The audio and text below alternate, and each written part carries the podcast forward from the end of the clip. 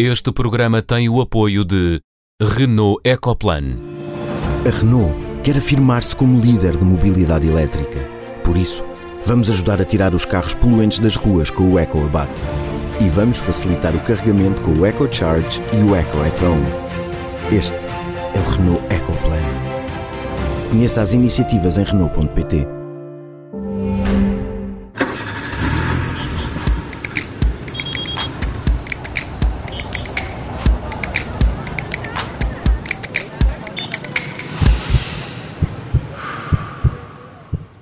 Sejam bem-vindos ao Som Ambiente, o primeiro do mês de dezembro, o mês do grande consumo e da produção de resíduos. As caixas dos presentes, o papel de embrulho, a comida feita a mais, as viagens, talvez menos este ano, enfim, o período das festas que agora começa é uma enorme fonte de produção de lixo e de consumo de recursos. Como podemos celebrar o Natal de forma ecologicamente responsável, sem comprometer o espírito natalício, é o desafio que lanço ao painel residente deste programa, composto pelo António Paula Soares, engenheiro biofísico, pela Catarina Grilo, bióloga marinha, e pela Sofia Guedes Vaz, filósofa do ambiente. Ho, ho, ho! Ho, ho, Olá. Olá, Olá, E com... Olá a todos, viva! E como manda a tradição, eh, aliás, e como a tradição ainda é o que era, vamos começar pelos sinais. Sofia, o primeiro sinal encarnado de dezembro vais atribuí-lo à ex-ministra da Justiça, Paula de Teixeira da Cruz. Porquê? Sim, porque ela escreveu um, um artigo um, no público a semana passada com uma, uma diabrite contra ciclistas e trote trotineteiros, não sei como é que se chama as pessoas que andam de trotinete. E, e, eu acho que todos nós temos ódiozinhos de estimação e acho que são ótimos assuntos para animar conversas em, em jantares de amigos. Exageramos as coisas, todos riem e depois passamos à conversa seguinte. Eu acho que isso é normal. Mas trazer esses ódiozinhos de estimação para a praça pública eu acho que é outra história. E as figuras públicas, ainda mais que contêm o eventual peso de uma voz da autoridade, neste caso até ligada à justiça, deviam perceber que se lhes exige muito mais responsabilidade quando escrevem escrevem em jornais sobre assuntos em que são manifestamente pouco informados. A Paula Teixeira da Cruz resolveu embirrar com dois ou três ciclistas e, e os dois ou três trotiniteiros que têm pouco respeito pelos peões, fazendo-os representantes de todos os ciclistas e de toda a política de mobilidade suave. Senhora ex-ministra da Justiça, isso é injusto. Uh, além de que, antes de escrever, a Paula teria feito bem em ver as estatísticas sobre acidentes com peões e reservar o seu ódiozinho de estimação talvez aos condutores de carros, mas não a todos, claro, só àqueles que não respeitam os sinais, que estacionam em cima dos passeios, que vão em excesso de velocidade, que falam ao telemóvel enquanto conduzem, que não respeitam passadeiras, que bebem e conduzem ao mesmo tempo, que causam acidentes, que matam pessoas, enfim, só no ano passado houve 34 mil acidentes com vítimas, que provocaram 43 mil feridos e 628 mortos, dos quais 150 em atropelamentos. E, Senhora Ministra, 240 dentro das localidades. Isto são estatísticas oficiais e isto ela não disse. Está preocupado com os três ciclistas que incomodam os peões. Por isso, sinal encarnado a figuras públicas sem noção de responsabilidade. E já agora, viva as ciclovias e os ciclistas e os trotineteiros e os peões. De uma antiga ministra para o atual ministro do Ambiente e Ação Climática, sinal amarelo para João Pedro Matos Fernandes. Porquê, António? João, é, é, um sinal amarelo de preocupação, pois eu assisti uh, na segunda-feira da semana passada a um webinar uh, onde o Ministro do Ambiente e da Ação Climática uh, proferiu umas declarações em que nesse webinar que foi organizado pela representação da Comissão Europeia em Portugal e que tinha como tema Europa Verde rumo à neutralidade carbónica, o nosso Ministro declarou, e, e passa a citar, pensam mal aqueles que olham para a floresta como um setor as florestas são o principal sumidor de carbono que a Europa tem. Ora, isto preocupou-me de veras, esta, esta frase, e até mesmo o tom como, como o senhor ministro a, a, a pôs no webinar, pois é, é, indiscutível que a floresta tem um papel muito importante na descarbonização e na execução de, das futuras metas da neutralidade carbónica na Europa. Mas quando eu vejo um ministro português olhar para a floresta sem uma visão de gestão uh, e sem ter em conta a sua componente bioeconómica, eu só posso assumir que seja um erro, pois em Portugal temos constantes maus exemplos, anos após ano, uh, dessa falta de gestão com devastadoras consequências conhecidas por todos. Ora, quando ouvimos um ministro português a dizer que não podemos olhar para a floresta como um setor, eu começo a achar que ele pretende retirar a economia toda a floresta. e retirando a componente económica da floresta, estamos a falar de uma falta de gestão e do consequente abandono, como é normal em muitos sítios de Portugal e que andamos, o próprio governo português, a contrariar essa visão e a tornar a floresta mais ativa, mais gestionada e mais rentável. E depois temos um ministro, numa apresentação da presidência portuguesa da Comissão Europeia, a, a vir dizer esta frase que eu acho que é, de veras preocupante. Eu estou em crer, e espero bem, que, que as declarações tenham sido num âmbito diferente daquele que o ministro quis apresentar e vamos ter certamente muitas oportunidades para podermos ter esse esclarecimento por parte do Ministro. Daí o meu sinal amarelo, pois eu acho que é importante tirar isto a limpo para percebermos se Portugal pretende fomentar uma visão da floresta europeia totalmente contrária às necessidades da própria floresta portuguesa. E terminamos os sinais com uma nota de esperança. Catarina, o Parlamento Europeu votou a proibição do uso de munições de chumbo nas zonas úmidas. É verdade, foi há dias que o Parlamento Europeu deu um voto favorável a esta proibição, fazendo com que dentro de dois anos se, seja proibido usar uh, munições com chumbo em, perto de rios, em lagoas, sapais, paúis de toda a União Europeia. Esta decisão vai salvar um milhão de aves selvagens anualmente em toda a Europa, aves que costumam morrer com uma morte lenta e dolorosa por envenenamento por chumbo, e vai salvaguardar a saúde pública também. O chumbo é usado nas munições de caça, nos chumbos de pesca. Durante décadas é, foi usado na gasolina e não foi à toa que passou a haver gasolina sem chumbo. Um, e uh, anualmente, só através da caça, são depositadas na, no, nos ecossistemas da União Europeia 21 a 27 mil toneladas de chumbo.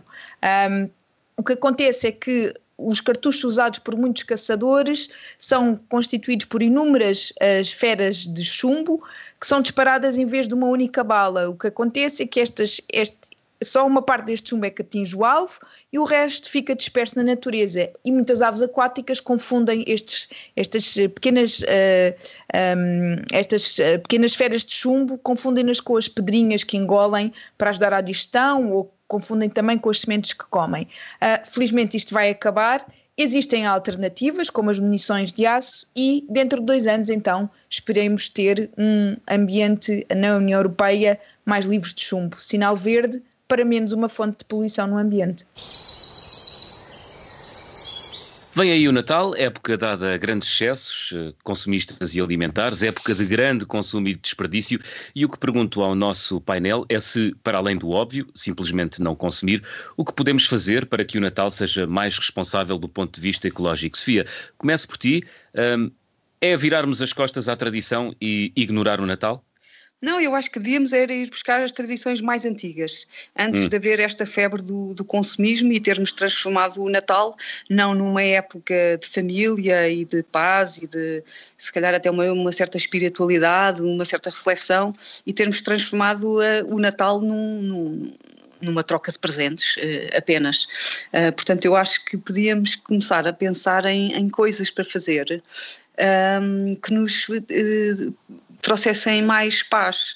Eh, como vamos fazer, lá, vamos se calhar, uma, uma, uma, lista, uma lista de presentes que nós de, de, possamos dar ao, ao mundo eh, daqui até ao Natal, todos os dias, quando andarmos na rua, dizermos bom dia às pessoas, pensarmos em quem é que magoamos e telefonar e pedir desculpa, pensar com quem é que estamos zangados e tentar ficar outra vez ou ultrapassar os conflitos que temos com os outros. portanto, eu acho que há assim uma série de coisas que nós podemos fazer, mais para estarmos em paz connosco próprios. E isso é Natal também. Eu acho que eu adoro o Natal e não sou nada daquelas pessoas que dizem o Natal pode ser qualquer dia do ano, isso acho horrível. Acho que o Natal é naquele dia e que é bom celebrar naquele dia. E é bom estarmos todos juntos e termos uma refeição todos juntos, mas eu acho que pode ser muito mais espiritual e muito menos consumista. Mas claro, há, há sempre aqui, tem que haver eh, se calhar alguma parte consumista e nessa parte consumista que sejamos o mais ecológico possíveis, acho que não vou aqui dar, não vou dar conselhos a ninguém, é, o que eu quero é que as pessoas pensem, pensem aquilo que compram, pensem hum. como é que compram, aquilo que oferecem, é mais ou menos óbvio, não é? Ser, ser, ser assim um bocadinho ecologista nas compras que fazemos, hoje em dia já, já é óbvio, é só preciso refletir.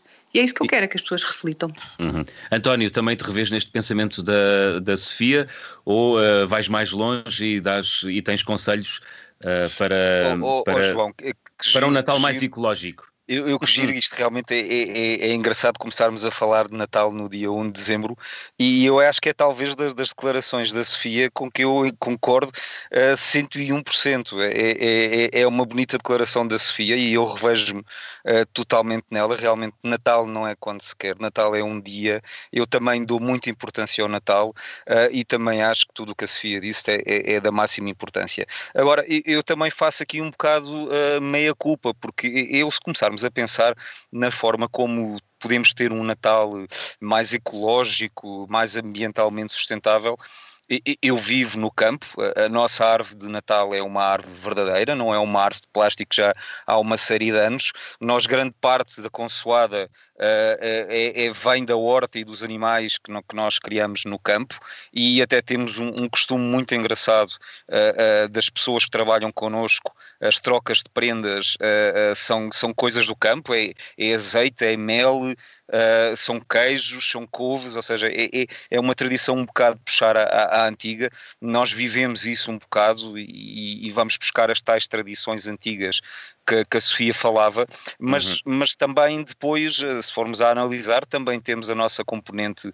consumista de, de, de, mandar vir coisas uh, pela Amazon, pela internet, irmos aos centros comerciais comprar, comprar prendas, ou seja, eu acho que é, é, é muito difícil numa, numa época tão marcadamente consumista e tão apelativa para o consumo conseguir ser-se totalmente sustentável em termos ambientais, mas eu acho que pelo menos há, há coisas que são mais fáceis de fazer para quem vive, para quem vive no campo, naturalmente, mais difíceis de fazer para quem vive no meio das cidades, uh, mas há sempre aquele pequeno detalhe que se consegue fazer uh, eh, um, e acho que é uma série de, de, desde a árvore natal, como eu já falei, aos embrulhos, uh, ou comprar localmente, ou pelo menos nacional, em termos comprar algo nacional, acho que há sempre uma pequenina parte que podemos fazer. Mas realmente é uma sociedade hum. muito consumista e esta é, é a altura mais propícia e mais badalada para o consumo. Hum. Catarina, é isso que tu fazes também? Uh, tentar minimizar uh, ao máximo o impacto uh, do Natal? Ah, sim, através, que... através de, de práticas ancestrais, como o António, por exemplo? não, não, não há nada de ancestral na vida urbana. não, não, não é possível. O que, o, o, o que é possível, quer dizer, eu acho que. Então, agora pensando neste, neste momento que atravessamos de. Pá, vamos entrar numa crise económica claro. e já lá estamos, não é? Pronto, bem, bem séria. Eu acho que nunca foi tão importante como agora comprar no comércio local, evitar eh, essas compras uh, Amazon e, e, outras as compras online. Eu confesso que é uma coisa que me preocupa a questão das compras online porque é produz lixo, embalagens descartáveis, que é uma coisa louca. E não me interessa se não são embalagens de plástico, mas são de cartão e que é reciclável. Não interessa, é descartável. É um desperdício. Era, era desnecessário. Eu acho que se calhar agora é uma altura em que podemos tentar um pouco mais comprar uh, uh, local, no comércio local, nos produtores locais não só locais, mas também mais sustentáveis, que o local nem sempre é mais sustentável, nem o mais sustentável é, é sempre uh, o local, e, e, tentar de alguma forma reduzir um pouco a nossa, a nossa, a nossa pegada ecológica. E eu acho que isso vai acontecer por força das circunstâncias também, não é? Porque com menos rendimento disponível as pessoas vão consumir menos, consomem menos, geram menos, menos menos, menos resíduos, menos poluição, menos a pegada consumo. ecológica vai ser, vai, ser, vai ser menor. Não é pela melhor das razões, mas, mas eh, vai, vai ser assim. Um, quer dizer, de resto, o que, é que eu, o que é que eu acho que esta é uma altura, e pegando um bocadinho naquilo que a Sofia dizia, não é? De, uh, de haver este, este. de gostar também muito desta altura do ano, porque o Natal de facto não é todos os dias. E, e eu acho que é uma altura, então, para quem tem, tem crianças, de tentar promover uma, uma lógica da partilha, não é? A quantidade de brinquedos que os miúdos têm uh, atualmente. Esta é uma altura para tentar fazer um, uma revisão a, aos brinquedos que se acumulam lá em casa, aos livros que já não são adequados para a idade e perceberam a quem é que podem ser mais, mais úteis, não é? E, e se podem ser outros miúdos mais novos da família, os filhos dos amigos, crianças mais novas na escola, podem ser associações que dão apoio a, a, a, pessoas mais carenciadas, mas de alguma forma tentar promover aqui a partilha e a reutilização daquilo que já não precisamos. Muito pois bem. eu, eu acho que na, na, nesta, na senda disto que a Catarina está a dizer, eu acho que a coisa também mais gira que se pode fazer no Natal é ser criativo. Um, e de é facto podem-se podem -se fazer coisas muito criativas com pouco. O, o António estava a falar, o António vive num sítio que tem essa possibilidade, que tem as árvores de Natal, etc. Eu todos os anos faço a minha própria árvore de Natal e, e é sempre. Este ano ainda não fiz e estou preocupadíssima que ainda não tenho nenhuma ideia. Mas uh, todos os anos tenho ideias, uh, vou tendo ideias à medida que as coisas aparecem. O ano passado estava aqui na minha rua, estiveram a desmatar aqui uns arbustos e eu apanhei sete pau paus e depois cortei-os para ser um mais comprido, outro menos comprido, outro menos comprido e fiz tipo uma árvore de Natal com umas cordas e, e, e, dava aquela a, a, ideia de triângulo, não é? Porque o, uhum. o pau mais lá em cima era mais pequenininho, cá embaixo era maior. Uh, há dois anos tínhamos comprado um, uns colchões, uma coisa do Ikea, acho eu. Havia aí uh, aquele cartão que a Catarina está a falar e, e, e cortei um, uma grande coisa de cartão como se fosse uma árvore natal e depois pintei de verde e pronto, esse, esse, tipo de coisas. Eu acho que há pessoas com mais jeito e menos jeito, mas eu não tenho jeito nenhum, por exemplo, uh, mas faço na mesma. E eu acho que isso é muito engraçado também. E, então, para quem tem filhos, essa Envolve-os, não é? Envolver como é que se faz como é que se faz os presépios não é? Os presépios quando os meus filhos eram pequenos tinham tinham carros e tinham uh, dinossauros e, eu acho que isso é giro. Não, não, temos que ter os presépios só com aquelas coisas naturais e sermos assim criativos porque é um, um momento de facto de família que é giro fazer alguma coisa em conjunto uhum. uh, a ver com o Natal mas não precisa de ser a árvore de Natal uh, tradicional de plástico ou, ou, ou natural isso depende uhum. Mas é criatividade. Bem. O que eu queria dizer era, eu acho que é isto, é espiritualidade e criatividade. Muito bem. Estamos quase a chegar a, ao fim da primeira parte. Vamos à música de elevador. E como estamos a entrar numa época de excessos, a Catarina Grilo traz-nos não uma música de elevador, mas uma espécie de Shazam, aquela aplicação para detectar músicas, um, para topar Banha da Cobra. É isso, Catarina? Sim, um, a Client Earth, que é uma, uma ONG internacional na área do direito do, do ambiente, na sua newsletter uh, mensal ou semanal, não tenho bem a certeza, trazia um quiz muito engraçado para ajudar as pessoas a topar o greenwashing. Uh, este é um termo que foi cunhado por um jornalista que se apercebeu da prática dos hotéis de pedirem aos clientes para reutilizarem as toalhas uh, e, e, que percebeu que aquilo era só para poupar nas lavagens e, e, não propriamente por terem grandes preocupações ambientais. E neste quiz abundam os exemplos de como uh, o, o, greenwashing está uh, alive and kicking, não é? está bem vivo e de saúde. Desde empresas petrolíferas que apelam a que se proíbam carros com motor de combustão, mas mantêm 90% dos seus investimentos em combustíveis fósseis, empresas que dão um nome amigo do clima a salas de espetáculos mas depois não reportam o seu impacto no clima, nem têm nenhum compromisso climático claro. Empresas têxteis que dizem que até 2025 todas as suas roupas vão ser feitas 100% de textas sustentáveis, quando isto não é uma designação legal, nem sequer está definida de forma consensual, do ponto de vista técnico, e também empresas de bebidas que querem bebidas em embalagens descartáveis, que querem um mundo sem resíduos e, o que quer, e querem esse mundo sem resíduos uh, fazendo apenas uh, uh, informação aos consumidores de como é que podem reciclar, não oferecendo, por exemplo, embalagens reutilizáveis que possam ser utilizadas várias vezes e, e assim poupar na, nas matérias-primas. Portanto, fica aqui só, só esta, esta, algumas dicas para quem nos está a ouvir possa identificar o greenwashing e até algumas músicas de elevador para nós. Muito bem, curta pausa no som ambiente desta semana. Daqui a instantes recebemos o chefe Carlos de Albuquerque. Já terá ido à horta hoje? Já vamos saber. Até já.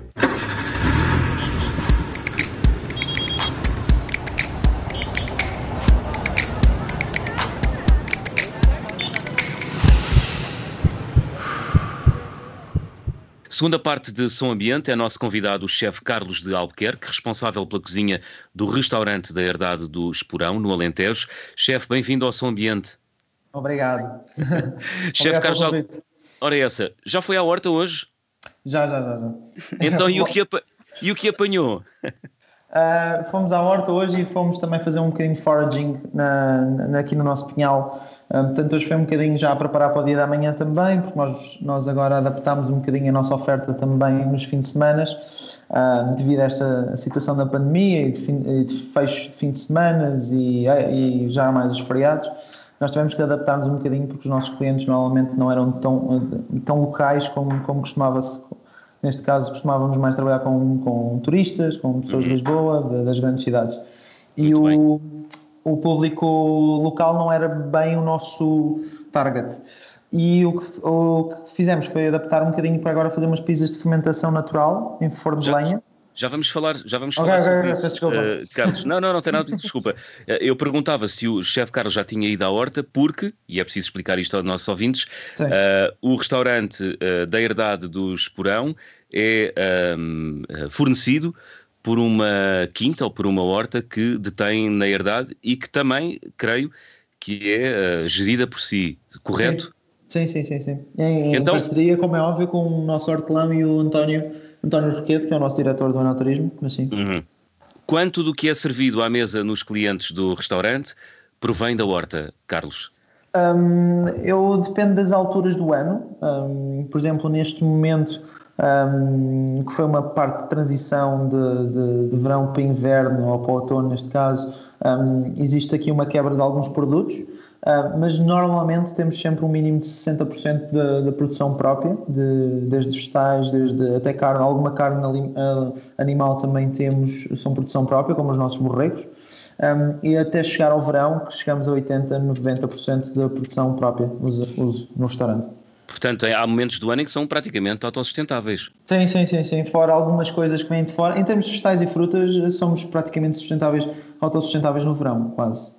E estamos a falar de uma horta ou de uma quinta de que tamanho? Uh, a horta situa-se, temos duas hortas, temos uma horta para inverno e uma horta para verão, isso tem a ver com um, a quantidade que a terra tem, uh, consegue uh, manter.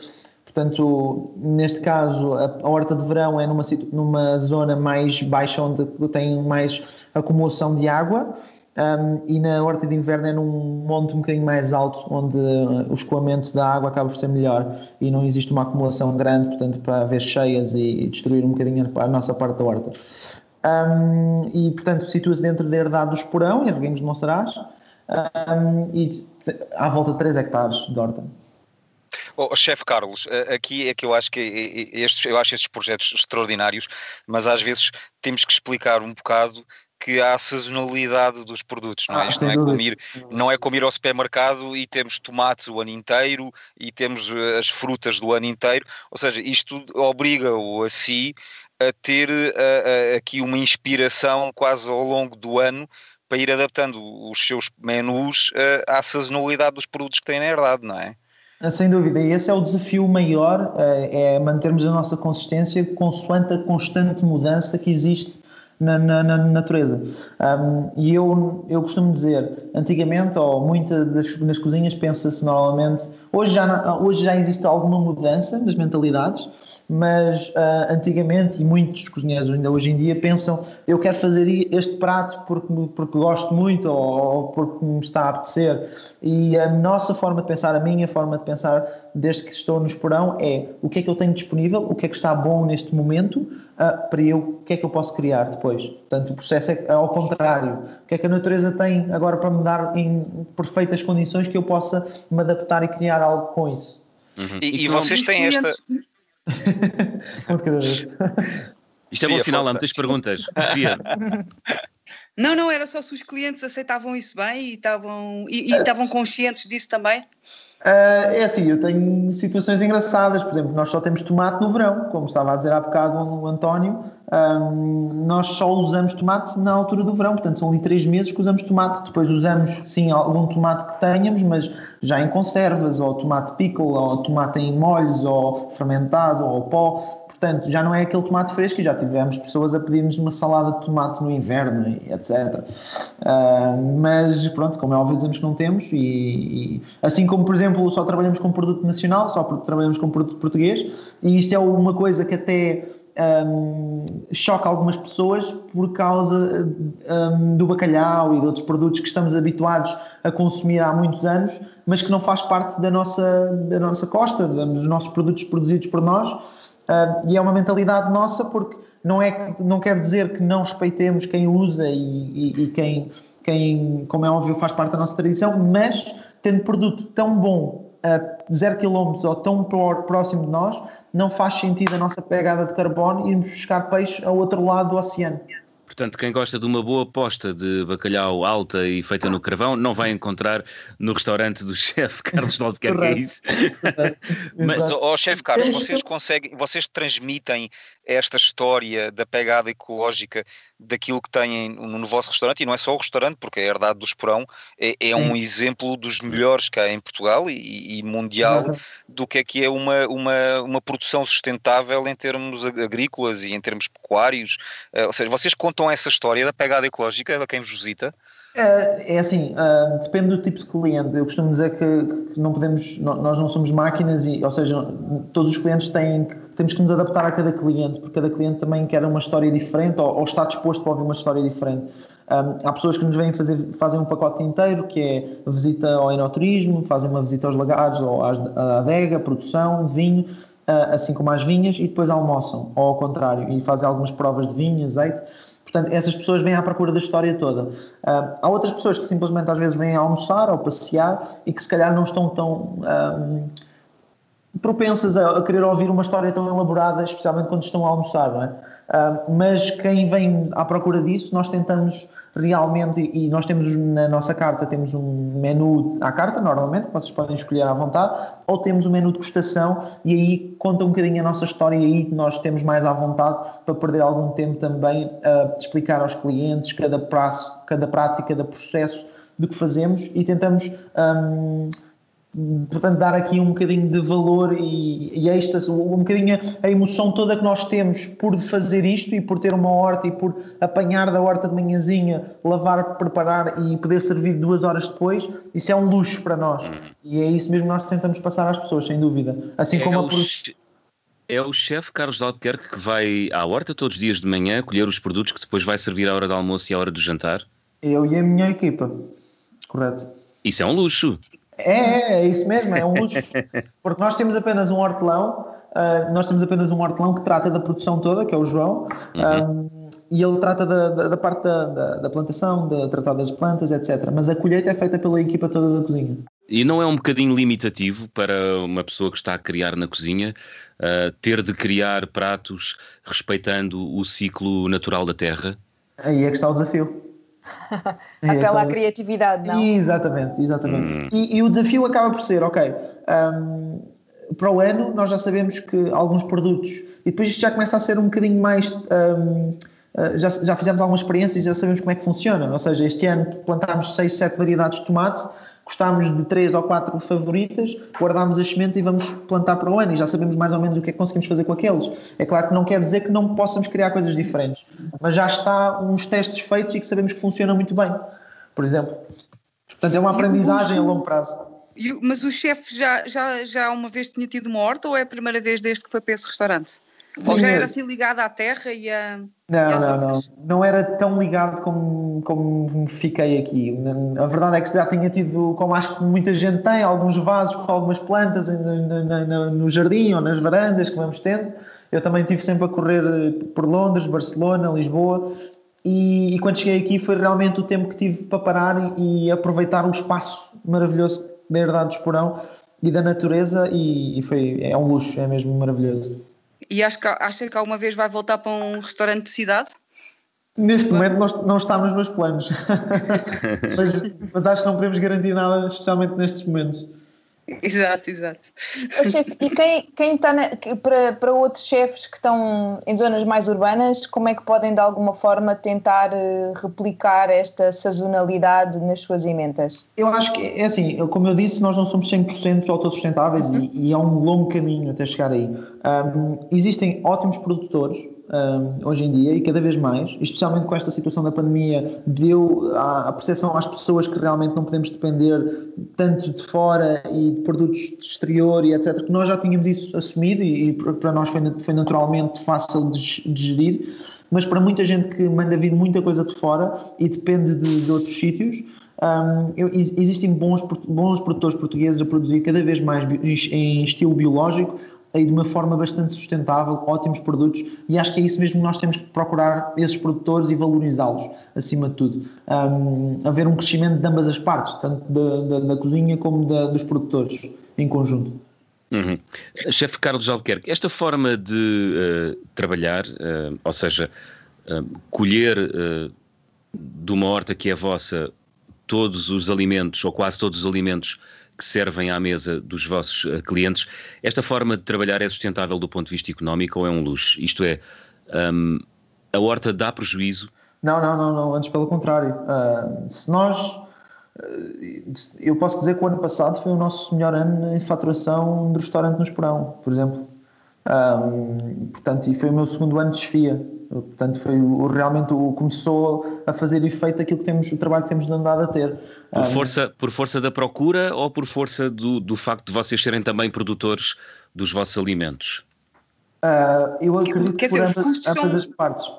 Os Há custos, custos, não é? É, é, é assim, existem alguns custos. Né? Estamos a pagar o hortelão e estamos a, a água, mas se tivermos água do furo é uma compensa, que é o nosso caso.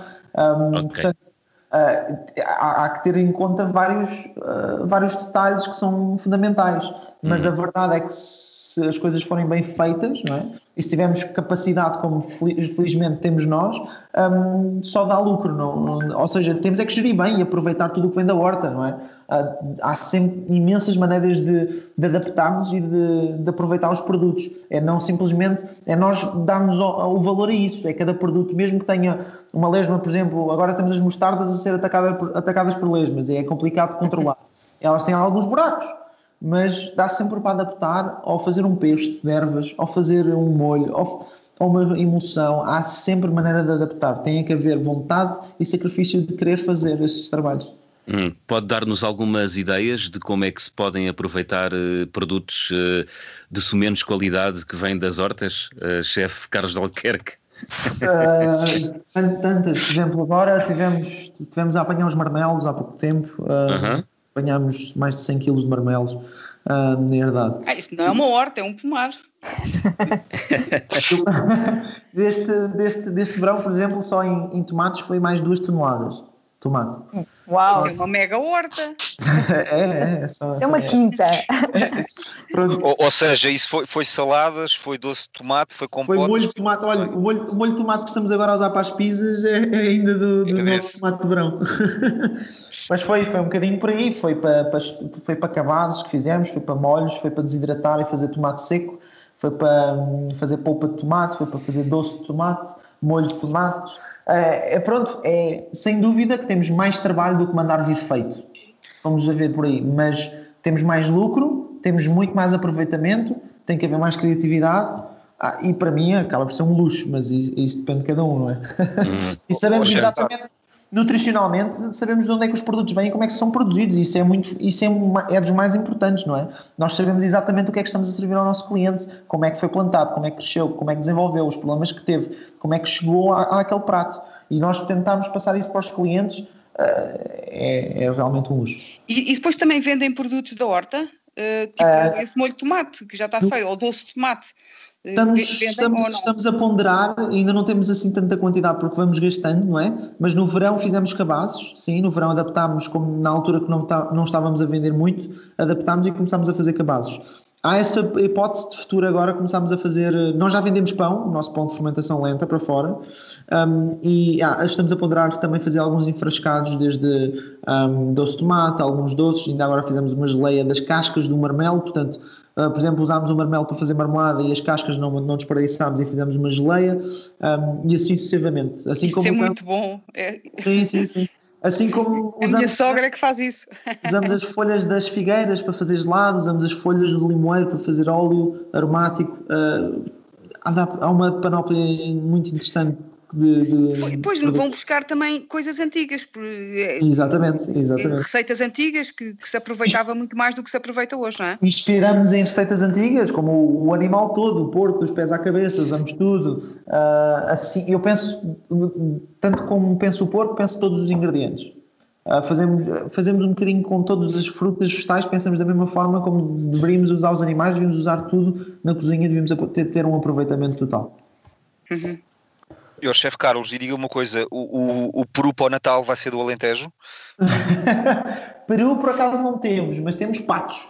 Ah, patos e ok. frangos e galinhas. Ah, mas mas não, não sabemos como é que ainda vai ser. Nós normalmente adaptamos ou, ou fazemos o peru, ou leitão, ou bacalhau, ou, ou polvo. Neste caso, não usamos bacalhau porque não, não, não servimos, portanto, usamos o polvo.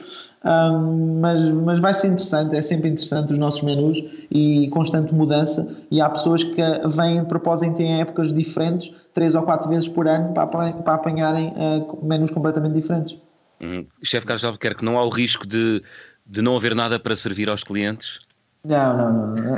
Porque é, é aquilo que, eu- é aquilo que eu estava a dizer, nós trabalhamos com a nossa horta, sem dúvida. E, e se acontecer alguma coisa drástica, claro que perdemos muito produto, mas trabalhamos com mais duas hortas biológicas, que é isso que estava a dizer, que é, que é o que os restaurantes de Lisboa e de outros sítios possam encontrar estes tipos de produtores que são muito bons e que estão dispostos. Há um deles que até entrega em Lisboa em alguns restaurantes, que é o Val das Dúvidas e a Viola em Janizes, ah, um em Perto de Estremoso e outro em Sozel, ah, e que trabalham connosco também. Portanto, quando não temos alguns produtos, trabalhamos com eles também. Há um equilíbrio. E o que é que dizem os seus colegas de Lisboa e do Porto e das grandes cidades eh, ou das cidades de maior dimensão em Portugal eh, perante esta prática que vocês têm aí na herdade do Esporão? Hum, mostram interesse em replicar o mesmo, o mesmo modelo? Eu não posso falar por todos, é- é- é- mas eu- o feedback que tenho muitos, muitos conhecidos é que, claro, que adorariam poder. é, O problema é às vezes é a capacidade de poderem fazer isto, não é? Eh, não é fácil, não é? A dimensão, que nós, a dimensão que nós podemos ter aqui na nossa herdade é, é muito grande, não é? E nem toda a gente tem, esse, tem essa possibilidade, mas que toda a gente, muita gente já me disse que, que adoraria. Muito bem. Chefe Carlos Albuquerque, muito obrigado por ter vindo ao, ao Som Ambiente desta semana. Essa. Muito obrigado eu pelo convite. Muito obrigado. Obrigada. Obrigada. Estamos de regresso na próxima semana. Catarina, Sofia e António, até lá. Adeus. Até lá. Adeus, bo- boas, boas refeições.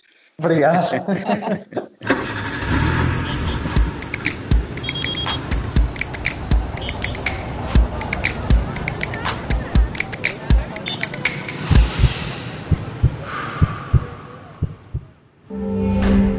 Este programa teve o apoio de Renault Ecoplan. A Renault quer afirmar-se como líder de mobilidade elétrica. Por isso, vamos ajudar a tirar os carros poluentes das ruas com o EcoAbate. E vamos facilitar o carregamento com o EcoCharge e o Eco at Home. Este é o Renault Ecoplan. Conheça as iniciativas em Renault.pt